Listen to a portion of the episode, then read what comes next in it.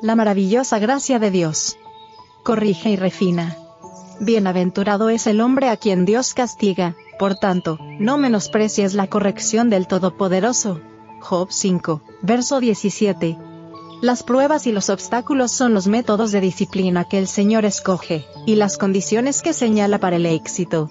Él ve que algunos tienen facultades y aptitudes que, bien dirigidas, pueden ser aprovechadas en el adelanto de la obra de Dios. Su providencia los coloca en diferentes situaciones y variadas circunstancias para que descubran en su carácter los defectos que permanecían ocultos a su conocimiento. Les da oportunidad para enmendar estos defectos y prepararse para servirle. El hecho de que somos llamados a soportar pruebas demuestra que el Señor Jesús ve en nosotros algo precioso que quiere desarrollar. Si no viera en nosotros nada con que glorificar su nombre, no perdería tiempo en refinarnos. No echa piedras inútiles en su hornillo. Lo que él refina es mineral precioso. El herrero coloca el hierro y el acero en el fuego para saber de qué clase son. El Señor permite que sus escogidos pasen por el horno de la aflicción para probar su carácter, y saber si pueden ser amoldados para su obra. El Ministerio de Curación. Páginas 373 y 374.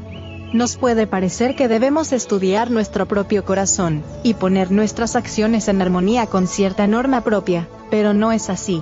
Tal proceder deformará en lugar de reformar.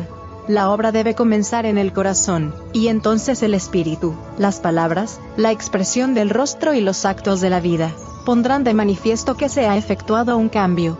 Hijos e hijas de Dios.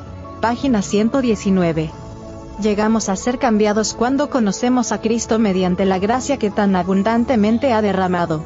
Corregiremos en humildad toda falta y todo defecto de carácter, puesto que Cristo habita en el corazón. Seremos hechos idóneos para la familia celestial. Hijos e hijas de Dios. Página 117. El cristiano no puede conservar sus hábitos pecaminosos y acariciar sus defectos de carácter cualquiera sea la naturaleza de vuestros defectos, el Espíritu del Señor os capacitará para percibirlos, y se os dará gracia para que puedan ser vencidos. Hijos e hijas de Dios. Página 351.